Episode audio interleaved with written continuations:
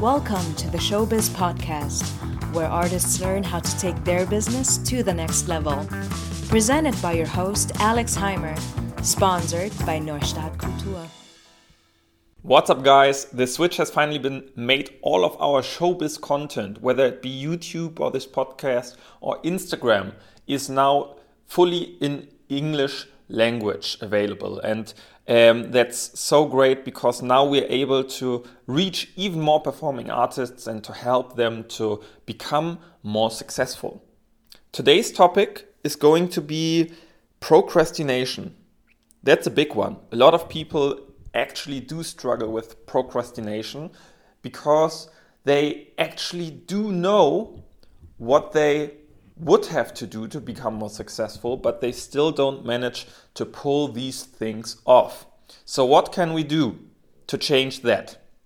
My personal tips are one, to get a peer group to co work and co elevate each other by committing to a reoccurring meeting for example, when you get two or three friends together and you just commit to work on uh, specific business things instead of just meeting up for fun and just chatting and catching up. Of course, you can do that in between in the breaks, but make sure the purpose of the meeting is communicated clearly from the very start. And if it's reoccurring, you can build a habit out of it. So it's not this one time thing and you feel obligated to organize this again and again. Um, so make it a regular thing right from the start. With that tip, also keep in mind it's very important to choose the right location. So maybe you want to hang out in and work in a public library, for instance, where it's very quiet and everybody is busy and focused, so that you catch the vibe as well. Or um, you can meet in a cafe. Just make sure it's not too busy and too um, too noisy. Um, or just look up co-working spaces in your area, especially if you're living in a bigger city. Um, that's also always a great option where you um, guaranteed have good Wi-Fi as well, and um, maybe even telephone boxes where you can have uh, private conversations if you have to call somebody and follow up on somebody. Tip number two would be to find your own metrics to hold yourself accountable. If you have like a minimum of things you have to do each week or each day or each month, you can hold yourself accountable um, way way easier. So think about what you can actually influence. Most of the time, um, of the times, that's the input rather than the output. You can't influence how many invitations you actually get to um, to go to an audition or how many jobs you end up booking. But you can influence how many people you email, how many how many agencies you introduce yourself to, how many um, castings you're um, or how much time you spend on casting platforms, how often or regularly you check them to find opportunities. You can influence how many new business contacts you're creating that week or um, how many fellow artists you are reaching out to, just as a few examples here. And then you can do checklists where you have to actually check off these tasks um, day after day or week after week, and you will be able to see your own performance. And the thing is, I talked about that in, in other content already. There's always a delay in between of action and reaction. So if you put in the work today, you won't be able to see res- uh, results um, up until like two or three months later, sometimes e- even further. But um, having that in mind, it's so important to build a certain consistency Otherwise, you will never be able to track and to connect the dots um, what actually led to your success. Okay, that's tip number two. Now, tip number three is to prioritize the right things.